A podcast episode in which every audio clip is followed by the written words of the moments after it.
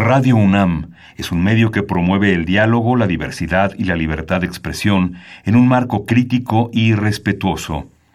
Los comentarios expresados a lo largo de su programación reflejan la opinión de quien los emite, mas no de la radiodifusora.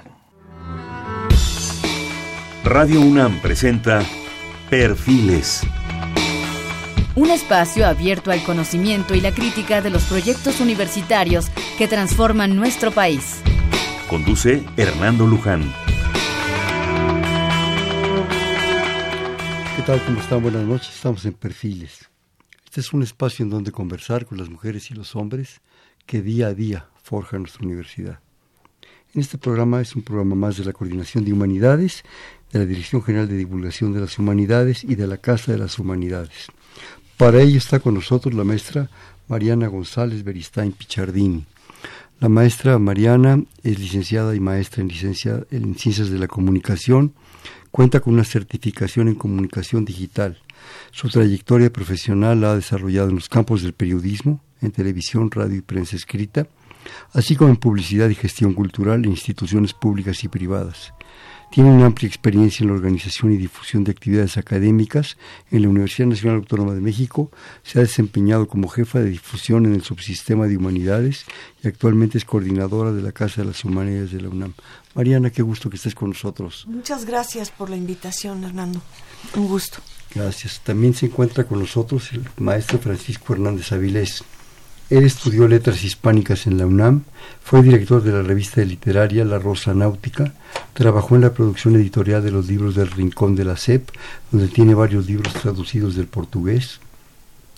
Editó la historia y muestra de la literatura infantil en México en ediciones CCM. En el mismo sello coordinó la revista Leer y Leer, dirigida a maestros para promover la lectura entre los jóvenes. El maestro Hernández ha, traducido poesía y narrativa para la UNAM, para Tierra Adentro, etcétera, Blanco Móvil, La Jornada, entre otras publicaciones. Profesor de literatura en bachillerato durante más de 20 años, profesor de la Escuela Nacional de Antropología e Historia y colaborador de la revista Pálido, Punto de Luz, de temas de educación. Actualmente es el responsable del Departamento de Difusión del Programa Editorial de la Coordinación de Humanidades la cual integra las colecciones históricas de nuestra universidad y coordina las actividades de promoción a la literatura en el bachillerato a través de la librería itinerante Clementina Díaz y Bando. Francisco, qué gusto nuevamente. ¿Cómo estás, Fernando? Buenas noches otra vez. Gracias. Ambos, qué bueno que estén con nosotros nuevamente. Eh, cuando me hicieron favor de enviarme la información para este programa, coordinarlo, eh, realmente eh,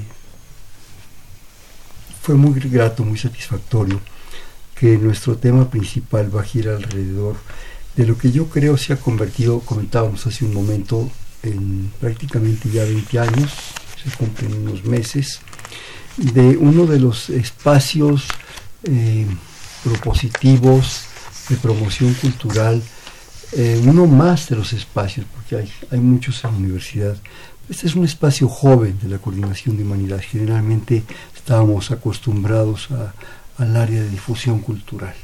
La coordinación de humanidades se dio a la magnífica y sorprendente tarea con mucho éxito de generar hace prácticamente 20 años la Casa de las Humanidades, ubicada en un espacio antiguo de la universidad, si no mal no recuerdo, era el Clates, sí. que fundó el doctor Laguna, maestro de bioquímica, entre otras cosas, este, eh, se producían cosas audiovisuales para el apoyo de la enseñanza de la medicina, en fin, pero los espacios afortunadamente como toda la universidad evoluciona y cambia y se mueve.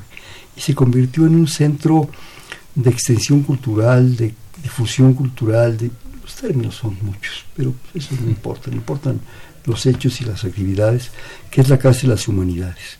En este espacio hemos tenido el privilegio muchas veces de invitarlos a ustedes a que participen. Ahí por libros que nos obsequian, tenemos obsequios de libros, ya los comentaremos en esta ocasión, que está ubicada además en un paso del centro de Coyoacán, Presidente Carranza 162, un espacio muy grato, pero no solo grato por el espacio, sino por la gente que la habita, ¿verdad? Eso es lo importante, lo que está dentro, lo que se hace adentro.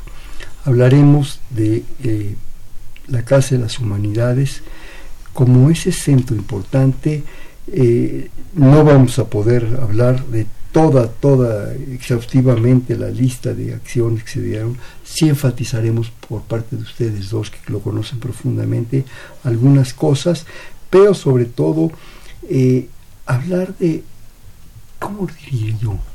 Un poco fusilándome al maestro Vasconcelos del espíritu de la clase. ¿Qué es el espíritu de esa casa? ¿Cómo se mueve? ¿Hacia dónde va? ¿Quiénes son ustedes? ¿Les parece? Muy bien. Mariana Basmano. Gracias. Pues sí, el, el, espacio es un espacio importante por, el, por la diversidad de temas que aborda, por ser una puerta de entrada o de salida de la universidad, de salida porque muchos contenidos de la universidad se ponen a disposición de un público muy amplio y muchas personas conocedoras o no de la universidad vienen a nuestra universidad a través de los espacios y de las actividades que la casa brinda todos los días. Es muy rica en su programación, en las disciplinas que aborda, en los invitados que tiene y me parece que podríamos hablar mucho sobre los programas académicos y las variadísimas actividades que van de la música a la literatura, a la historia, a las ciencias sociales, a temas como emociones, vejez, proyecciones de cine, conciertos, pero el público, además de los importantes investigadores que nos acompañan en las actividades, el público me parece que es un elemento importantísimo de, de la casa. Sí. Es un público asiduo que va a veces semanalmente, cada semana, algunas personas incluso más de una vez a la semana, y que se han ido apropiando del espacio, que lo han ido haciendo suyo. Uh -huh. Y esa conversación entre el público y los investigadores o el público con el con otras personas del público genera un diálogo muy rico, muy interesante. Francisco. Sí, bueno, precisamente tú hablabas del espíritu de la casa, que tiene que ver mucho con el espíritu de la universidad. La Universidad de la Nación es el hecho de que podamos ser un puente entre la gente que hace investigación en la universidad, investigación en humanidades y ciencias sociales, con el público, el público normal que no pertenece a ningún círculo académico.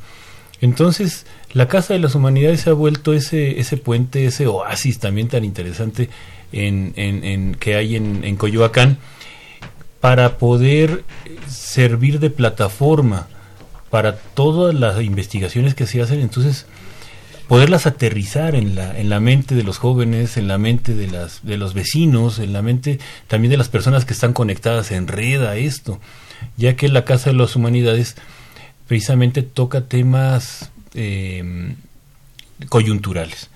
Sí, es de repente viendo la, nuestros índices de contenidos desde enero hasta, hasta noviembre, bueno, ahorita justamente, ahorita hay un evento ahí en Casa de las Humanidades, vemos que hay más de 300 eventos, se han hecho una cantidad interesante e importante de, de, conferencias, de diplomados, de, de, encuentros, de todos los temas que están vivos en el imaginario social ahorita. Yo creo que la universidad, en esencia, yo pienso en mi versión, es un lugar de estudio, es lo que nos da sentido y propósito. Es un lugar de estudio por y para los jóvenes. Ese es nuestro principal objetivo, así puntual. Pero se ha enriquecido a lo largo de tantos años, más de 500, en la investigación, en toda una serie de propuestas múltiples y diversas. Pero yo creo que se ha convertido la Universidad Nacional en el espacio cultural más importante de este país y ya con un impacto internacional y mundial. ¿Sí? Tenemos espacios, no sé si nuestro público lo sepa, en Gatineau, en Canadá, en San Antonio, Texas, en Sudáfrica, en España. Berlín, en, China. Se está, y se está expandiendo gradualmente. Pero qué padre que se hagan esas cosas, pero pues también Coyoacán cuenta, ¿no? el Distrito Federal cuenta. En Coyoacán no nomás es ir a, a, pasear y a ligar a la plaza y a comer quesadillas, ¿verdad? y, y, a, los, a los bares ricos a tomarse una cerveza con la muchacha o con el muchacho. Yo creo que se ha convertido en una propuesta, pero sobre todo uno de los énfasis que yo, eh, si me permiten, diría de la Casa de las Humanidades, es que ha convertido las humanidades y las ciencias sociales y a todo el conocimiento de la universidad en cultura. Lo ha traducido a cultura. Hace poco se inauguró un, extraordinario y extenso diplomado sobre, sobre comunicación, sobre una serie de eventos. Bueno, el principal módulo, yo cuando vi el programa inicial que me hicieron favor de compartir, era la hermenéutica. La hermenéutica no es fácil. La hermenéutica tiene lo suyo, ¿no? Es, es una propuesta filosófica extraordinaria y de repente la hermenéutica salió del Instituto de Investigaciones Filosóficas y de la Facultad de Filosofía y Letras y, llegó al común de los mortales como una propuesta cultural. Esa es muy importante, esa propuesta cultural, Mariana. Sí, claro. Que podamos tener temas en principio de estudio de algunos investigadores y estudiantes de licenciatura y posgrado y que puedan ser traducidos, comunicados eh, a través de los grandes investigadores con una sencillez y, puedan ser este, interesantes para un público muy amplio. Y esa es una gran cosa, que algunas personas han iniciado una carrera a partir de un curso que han tomado, por ejemplo hemos tenido estudiantes de ciencias que por un diplomado o un curso este, empiezan una carrera de, de literatura, por ejemplo. Hoy me lo comentaba una investigadora que a partir de un curso de crónica que ella dio, una persona, o de escritoras francesas, una persona le dijo que había comenzado a escribir y recientemente publicó su novela. Entonces, la variedad de temas que nosotros abordamos con las actividades le permiten a muchas personas conocer cosas por las cuales continuar ya una investigación personal, ¿no? De, deseo de conocer. Sí, platicábamos antes del programa, bueno, ¿cuál es el, el motivo de celebrar estos 20 años de la Casa de las Humanidades que se cumplen en febrero próximo? Y más que, que hacer una memoria de lo que se ha hecho en 20 años, es precisamente lo que dice Mariana, es celebrar que es un detonador, es una plataforma de cambios, es una plataforma de estudiantes, de profesionistas, de conocimiento muy, muy, muy importante. Y justamente te referías a la hermenéutica y fue el diplomado de la divulgación de las humanidades, ese diplomado tan importante que hubo este año, en donde personalidades del periodismo, de, de, las ciencias sociales, de la, de la filosofía, de la comunicación, se dieron cita en Casa Humanidades durante varios meses, hablando de cómo podemos hacer que llegue la información a la gente.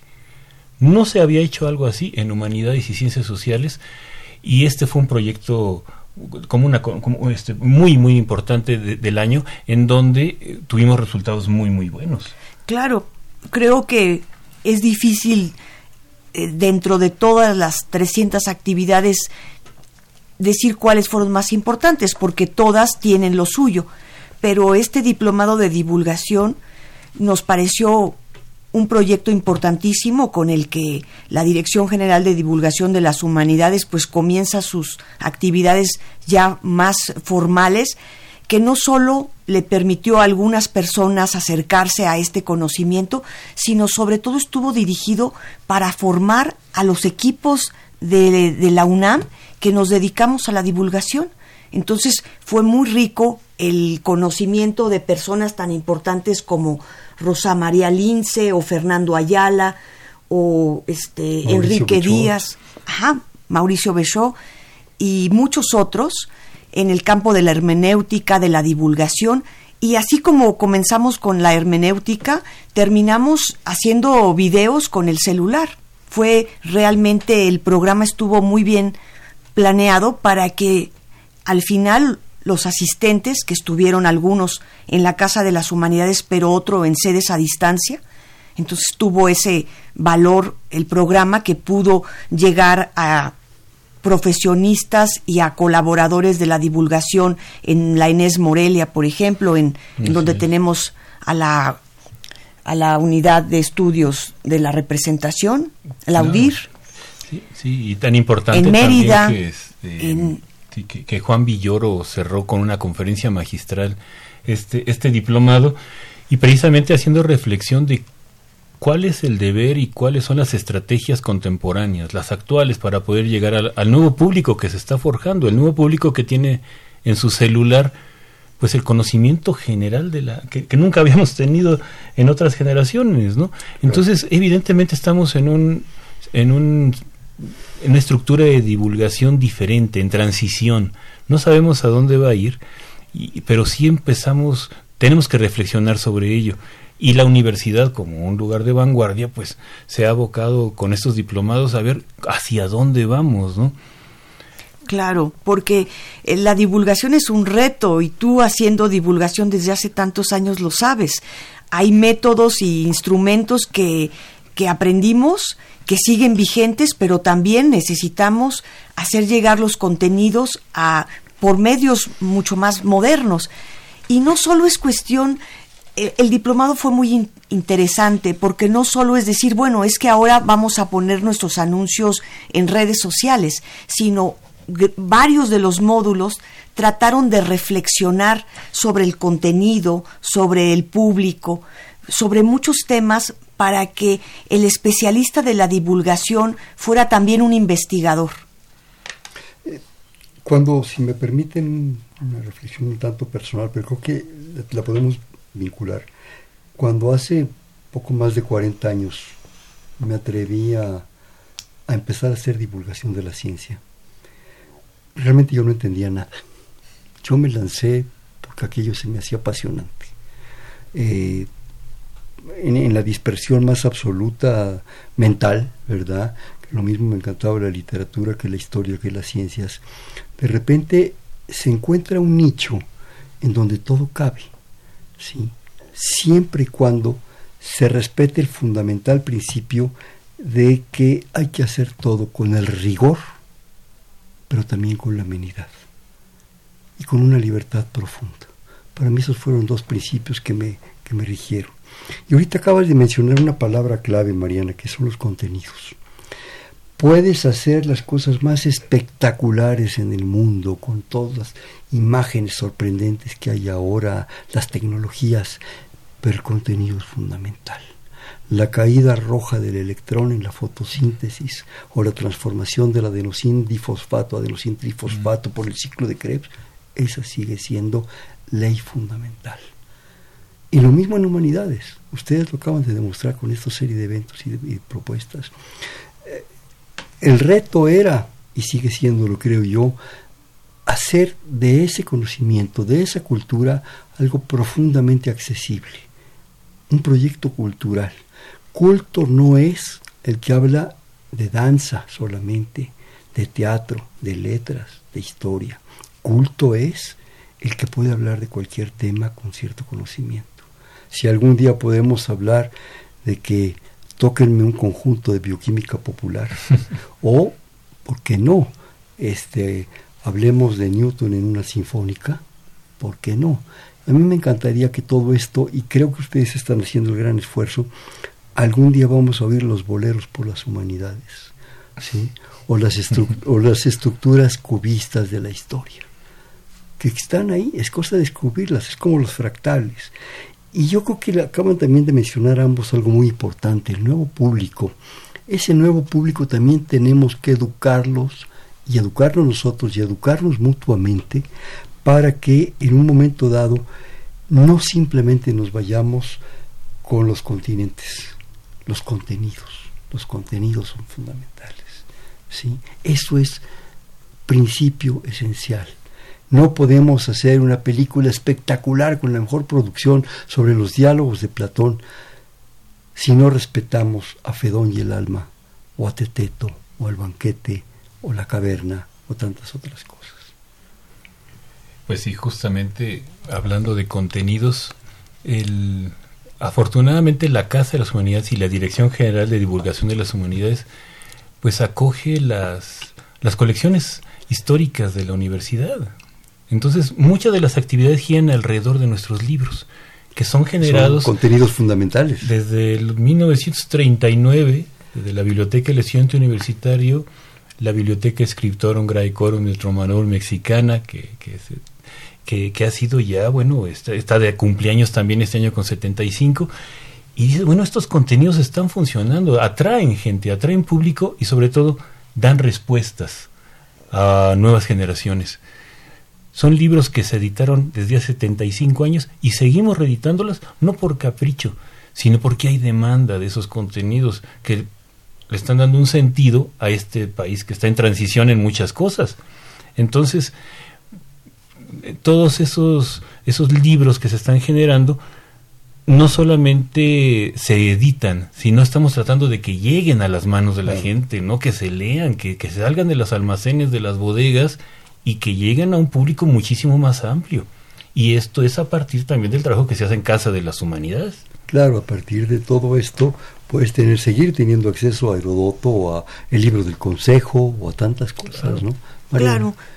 Un formato, una actividad que resulta muy atractiva y que ya es emblemática de la Casa de las Humanidades son los viernes de libros, que ahora ya son viernes de música, libros y lectura en voz alta, y que ha sido una forma amena, amable de presentar los libros.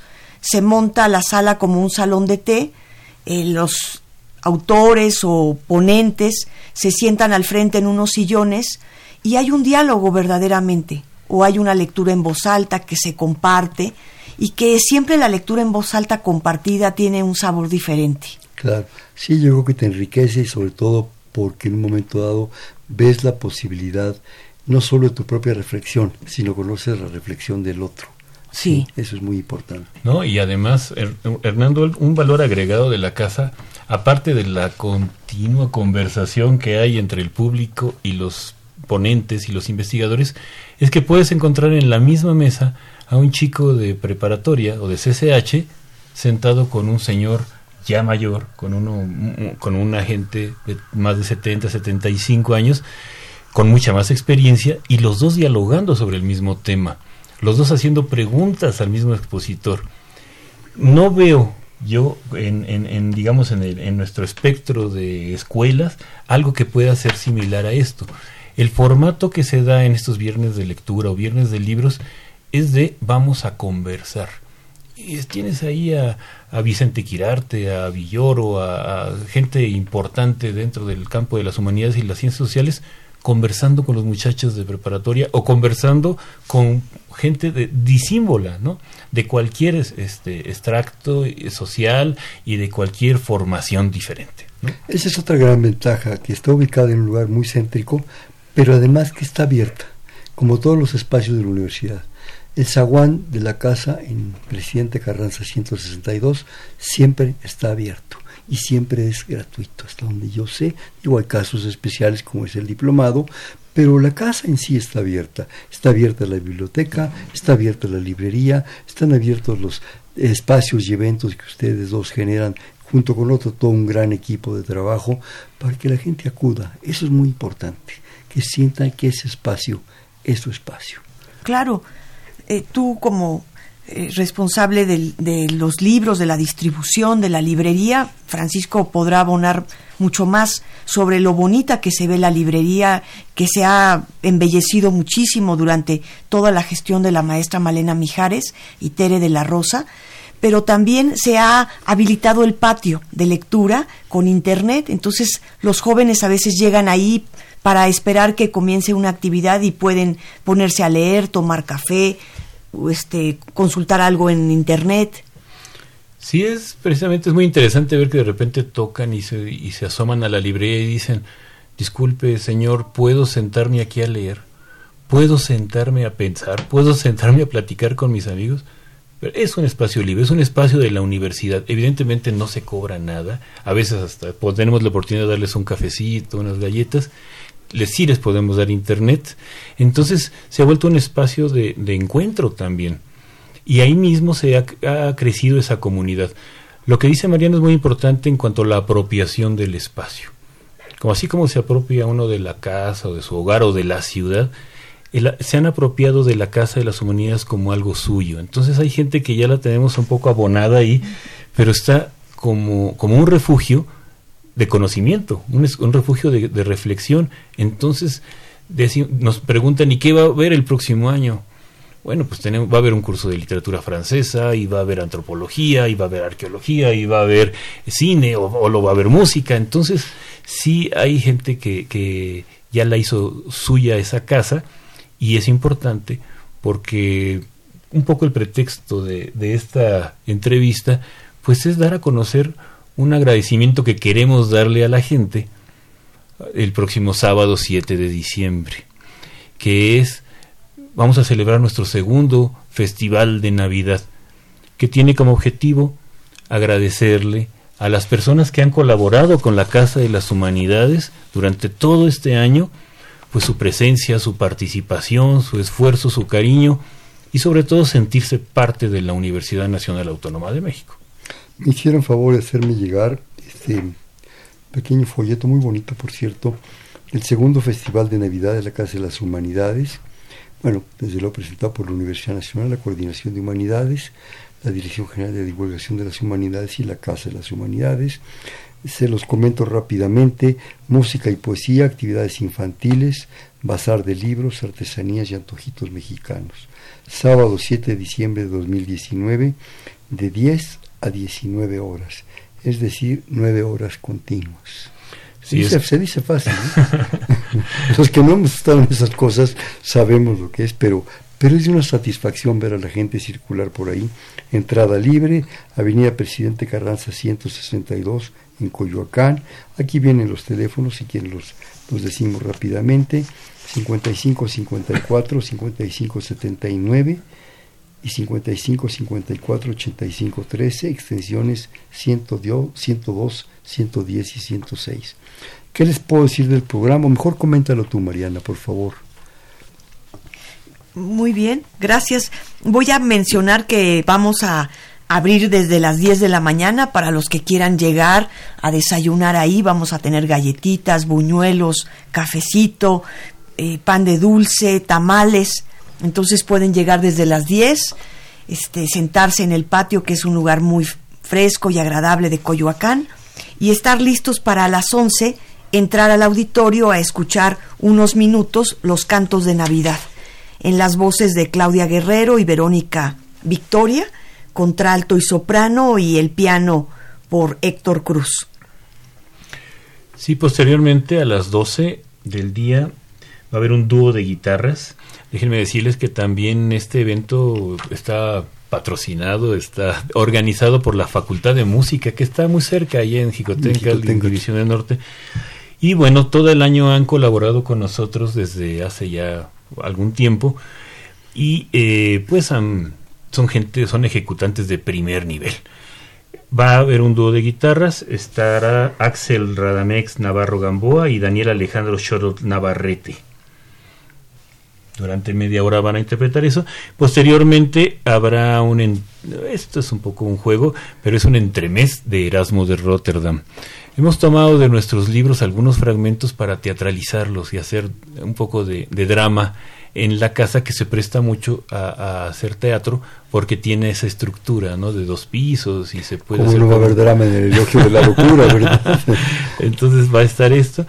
Y a la una de la tarde tenemos algo muy muy importante que no habíamos hecho porque este año vamos a enfocarnos muchísimo más en los niños. Creo que es muy importante que el niño, el niño de, cercano, el que vive allí en Coyoacán y el que vive en la Ciudad de México, pueda acercarse a lo que ya hace la Universidad Nacional Autónoma de México. Entonces, estará con nosotros Valentina Barrios. Valentina Barrios es una artista maravillosa que durante muchos años ha trabajado en proyectos culturales, en proyectos de promoción a la lectura, en Alas y Raíces, Fondo y Cultura, la Universidad Nacional.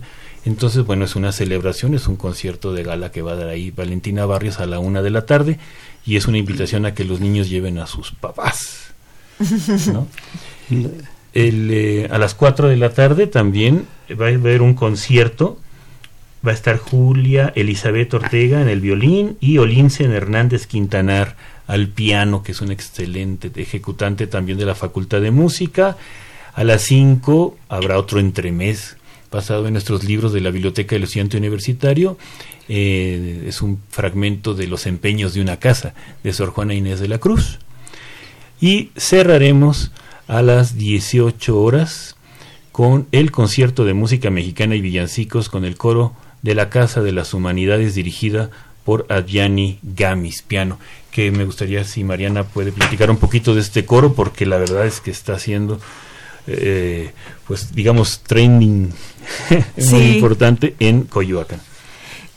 La Casa de las Humanidades, como ya lo hemos mencionado, pues se nutre con muchas actividades del subsistema de humanidades, pero no, aún estando tan cerca de la Facultad de Música, no habíamos tenido propiamente una, una actividad musical.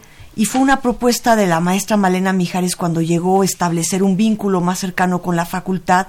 La facultad nos donó un piano de cola muy, muy bonito y así comenzamos nuestros conciertos y el coro, que ha sido una revelación realmente.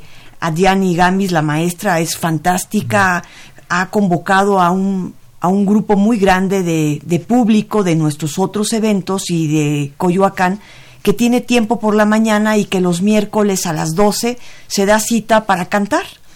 Y lo maravilloso es que personas que no sabían cantar o que no tenían una formación formal, eh, cantan muy bien y muy contentos.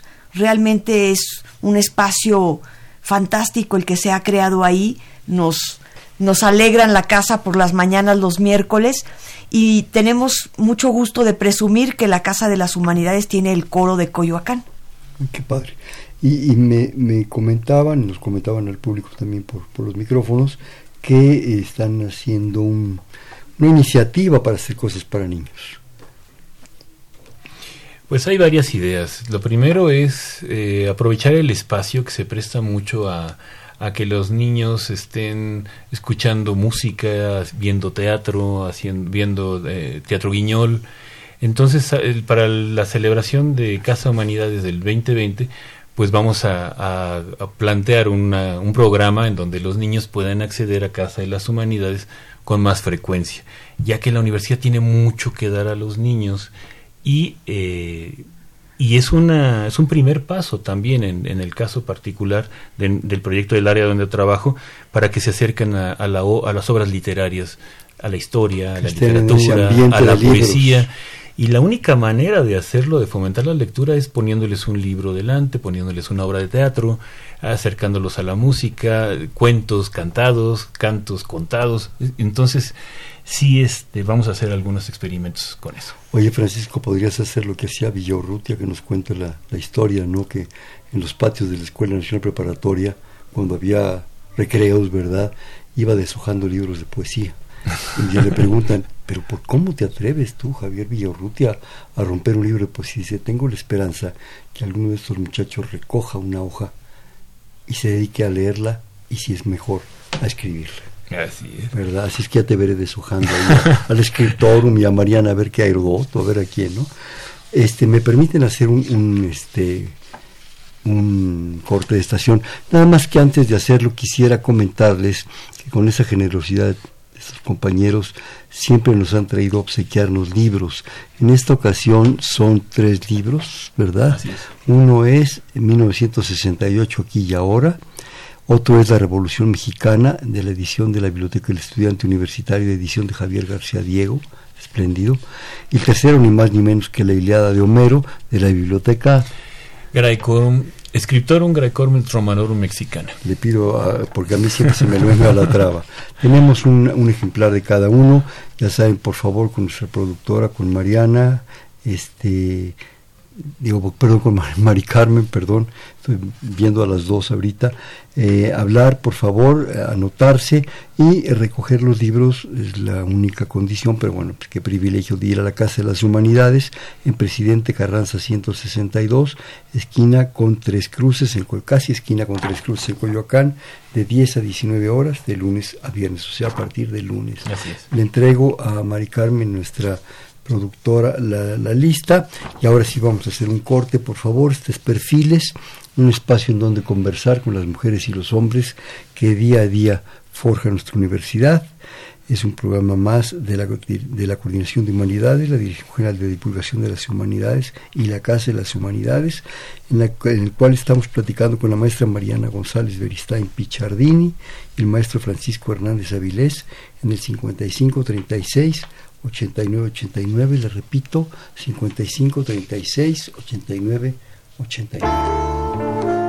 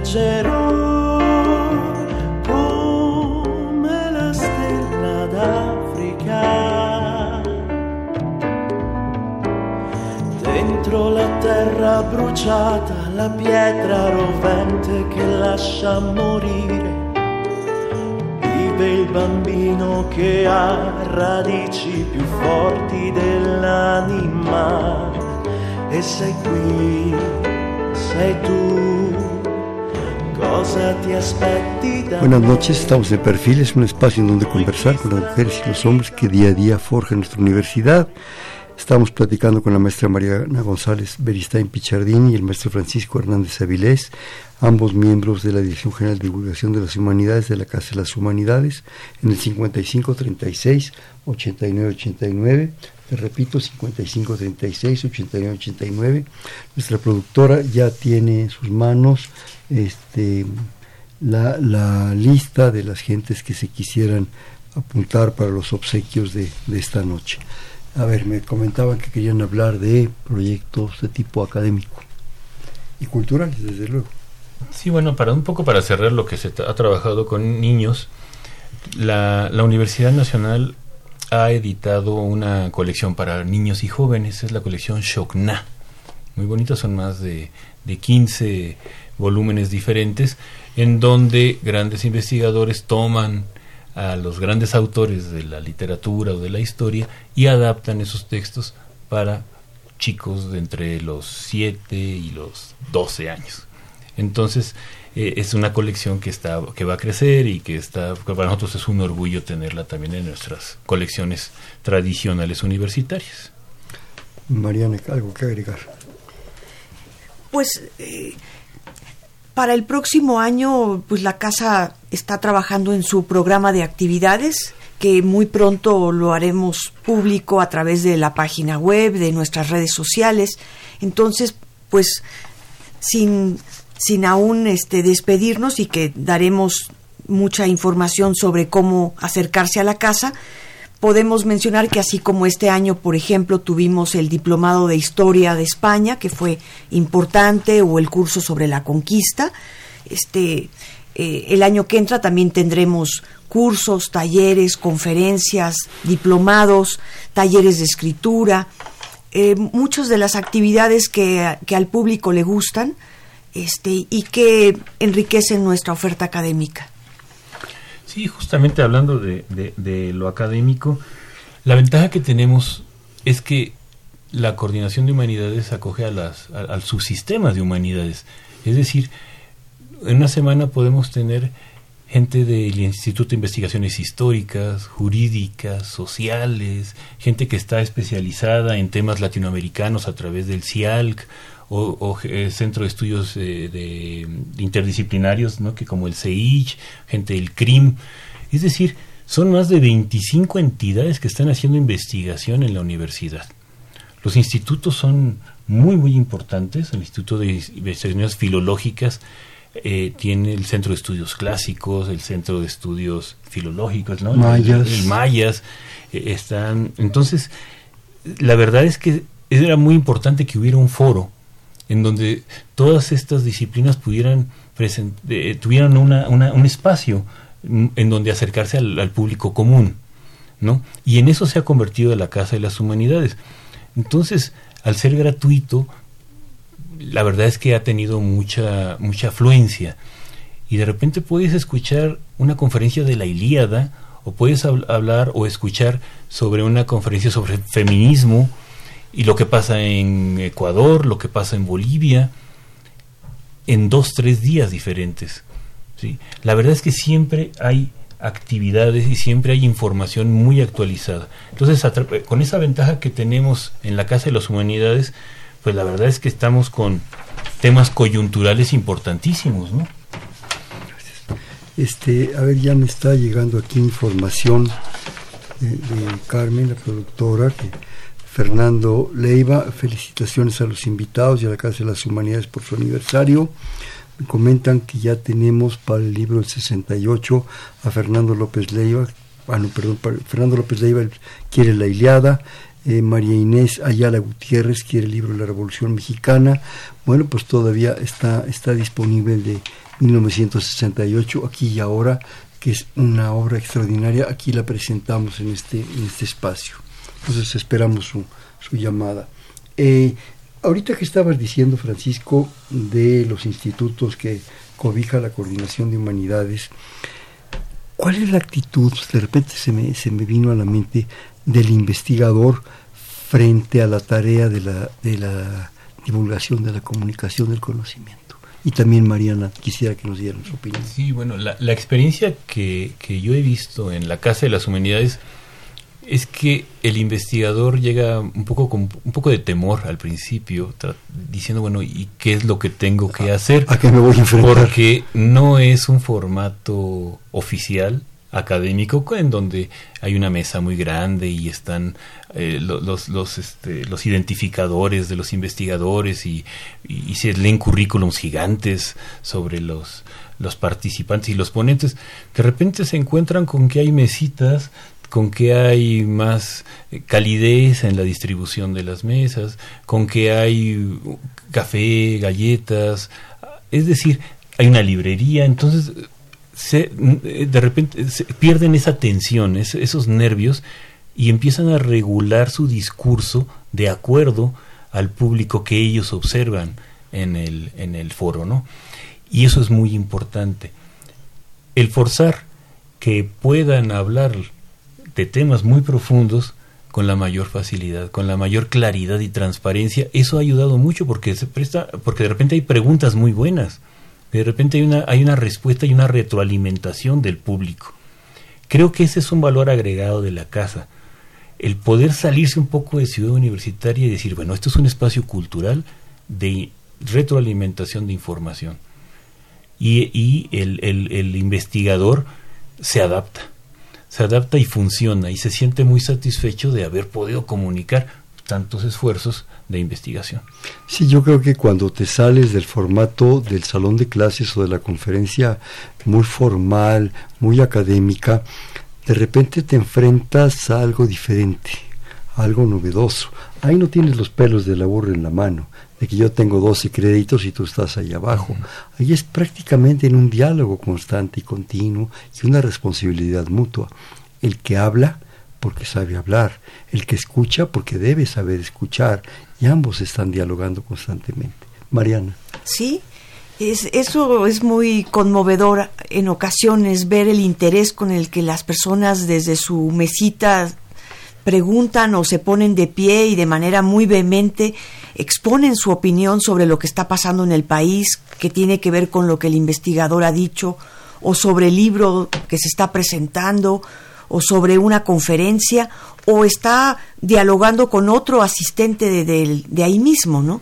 Entonces realmente es muy gratificante que la, que la universidad tenga un espacio donde la sociedad reflexione sobre lo que sucede, pueda expresar sus puntos de vista y sobre todo con, con lo interesante que resulta que los investigadores pongan su conocimiento, porque es como compartir un conocimiento de una forma tan clara que ilumina cualquier tema del que estemos hablando, ¿no? Entonces eso es maravilloso.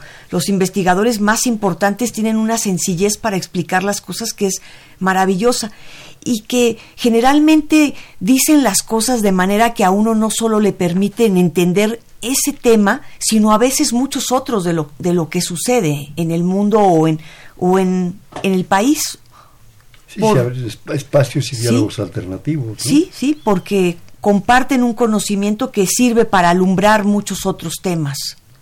Sí, sí, sí, y tiene que ver mucho con el nombre de este espacio, es una casa, tiene que ver con el hogar, tiene que ver con, con un, lugar donde tienes que atizarle al fuego para poder eh, darte calor, y en ese sentido, pues el, el calor del conocimiento, ¿no?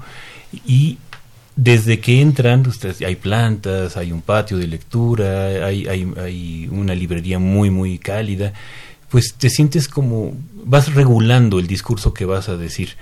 Y como decíamos hace rato, si tú ves en el público a jóvenes de Escuela Nacional Preparatoria o CCH y junto a otras personalidades, otros expertos, oye, pues este es un público disímbolo y tienes que regular la conversación, ¿no? Claro. Para ustedes, ¿cuál es el mayor reto de la Casa de las Humanidades. Parece un poco, después de todo lo que hemos platicado, un poco absurdo preguntarlo, pero, pero hay retos. Claro. Que en, que en, el fondo de su, de su ser, ¿verdad? Los ven, los entienden, los perciben y los tienen que resolver. ¿Cuáles son? Pues el reto es cambiar y estar, estar cambiando permanentemente no podemos decir como ya la casa tiene 20 años eh, y tenemos un público asiduo y muchos investigadores nos piden los espacios para sus actividades, eso no, puede hacer que nos confiemos.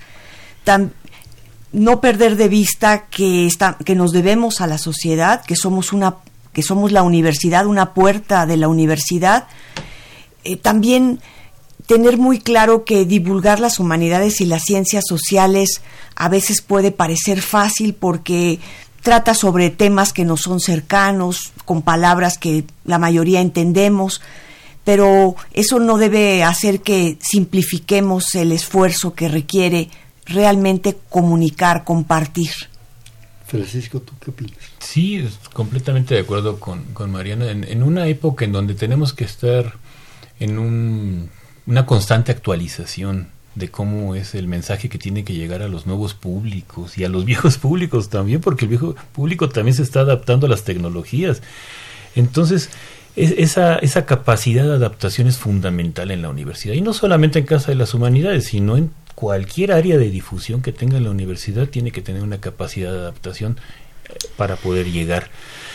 Personalmente pienso que el reto es que nos yo sería muy feliz si lográramos que nos exigieran más, que la, eh, que la sociedad, que el público nos exigiera más cursos, nos exigiera más conciertos, nos exigiera más teatro, más, más conferencias, y en vez de empujar nosotros la cultura, nos pidieran y nos dijeran, quiero que hablen de estos temas, quiero que hablen de Latinoamérica, de, quiero que hablen de, de, feminismo, queremos que hablen sobre la niñez, etcétera, sobre la violencia, que sí los tocamos, pero un poco empujándolos desde, las, desde la academia, ¿no? Entonces, si una sociedad exigente en cuanto a los temas es un reto que, que tendríamos que alcanzar. Las nuevas propuestas, las nuevas tecnologías nos implican posibilidades infinitas. Claro. ¿sí? Yo creo que la Casa de las Humanidades tenemos el privilegio de conocerla, de participar en algunas de sus cosas, eh, de sus eventos. Eh, es un espacio, eh, digamos, muy, ¿cómo decirlo? Muy clásico, muy típico. Foro, se sienta uno, se escucha en forma presencial. Pero comentábamos antes de entrar a cabina que uno de sus retos o de sus sueños, por qué no decirlo, es aprovechar hasta lo máximo las infinitas posibilidades de la tecnología. Comentábamos que también de repente escucha uno conferencias verdaderamente sorprendentes o comentarios o frases o, situaciones que no quisiera uno que se perdieran en, el, tiempo y en el espacio, que quisiera uno tenerlas eh, pues ahí para la accesibilidad de otras gentes que vienen o que quieren consultarlas. yo creo que esa es una propuesta y un reto que se están planteando ustedes, porque me lo comentaban, para ofrecerse a sí mismos y a la gente una idea, una nueva propuesta, un nuevo formato de conservar no solo la información, sino de hacerla más expansiva. Mariana. Claro, y que va acorde al proyecto de la universidad y del, del señor rector de poner la universidad en línea, ¿no? Que eso es un, un maravilloso proyecto. Eh, muchas de nuestras actividades se transmiten en vivo por internet a través del canal de internet de la universidad, que es webcast.unam.mx. Puede uno buscar las actividades que ya pasaron, encontrar la liga y escucharlas, pero vamos seguramente a trabajar para que todos esos contenidos eh, sean más accesibles, su búsqueda no requiera de un esfuerzo, sino tenerlas en una página, en una cartelera, que puedan localizarse por, por autor, por ponente, por tema, por fecha, y seguramente eh, poder disfrutar de muchos contenidos maravillosos de investigadores que fueron hace tiempo y que algunos de ellos ya no están el día de hoy, que pueda ser un recurso para estudiar, para trabajar un, un proyecto de tesis, o simplemente por el gusto de volver a escuchar algo que a uno le gustó. Claro, me están eh, pasando de producción que el libro 68 aquí y ahora ya tiene dueño, es el señor Antonio Romano Torres. Entonces al señor Romano Torres, a Fernando López Leiva, bueno, el señor Romano Torres con el libro 68 aquí y ahora, a Fernando López Leiva con La Iliada y a María Inés Ayala Gutiérrez con el de la Revolución Mexicana. Nada más recoger, recordarles que los pueden recoger pues a partir de mañana de las 10 a las 19 horas en la Casa de las Humanidades. Les recuerdo, Presidente Carranza 162, casi esquina con tres cruces. Así es. Nos quedan escasos unos minutos. Yo quisiera que no se les quedara nada en, en el tintero ustedes.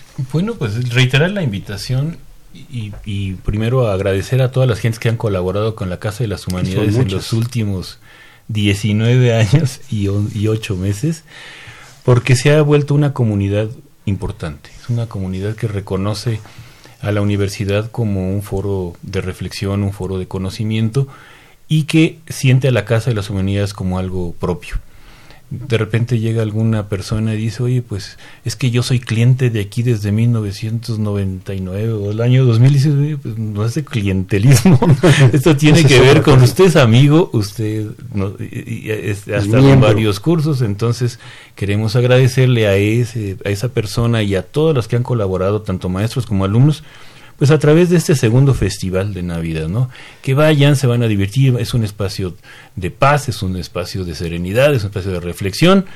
Y aparte de que va a haber comida rica, va a haber música rica, teatro, pueden, llevar a, sus pueden llevar a sus niños, va a haber actividades ahí con la hay un, hay una actividad que se llama Ilumina Encuentros, que es una revista que acaba de ganar una de nuestras revistas que acaba de ganar el premio Caniem y eh, que, está ilustrada por chavos de la Facultad de Arte y Diseño. Entonces va a haber actividades de haz tu propio libro, lo van a tejer ahí con, con la gente de la librería, lo van a escribir, le van a, van a aprender un poquito y eh, yo creo que van a pasar una velada padrísima.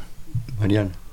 Pues sí, invitarlos para que vayan y se pasen un día diferente en Coyoacán, que ya es un lugar de, de, paseo de muchas personas, que nos conozcan los que nunca han estado por ahí, en, a unos pasos del centro de Coyoacán. Mariana, ¿cómo sueñas la casa en cinco años?